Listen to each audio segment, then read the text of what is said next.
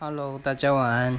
我好好反省一下我前几天不太敬业的事情。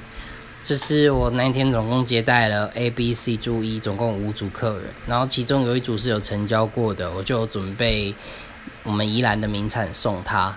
但是我因为很慌乱，那时候很临时遇到，所以我把我的钥匙也一起跟着名产送出去了。结果我在接待后面。第四组跟第五组客人的时候，我一直找不到钥匙，我就边接待边一直在回想我钥匙的事情，整个有就是很心不在焉。我觉得，我现在想想，真的觉得很不应该，真的是真的很不专业啦，这样子。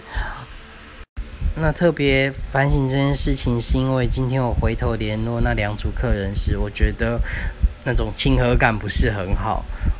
可见我那一天的表现应该是真的蛮糟糕的。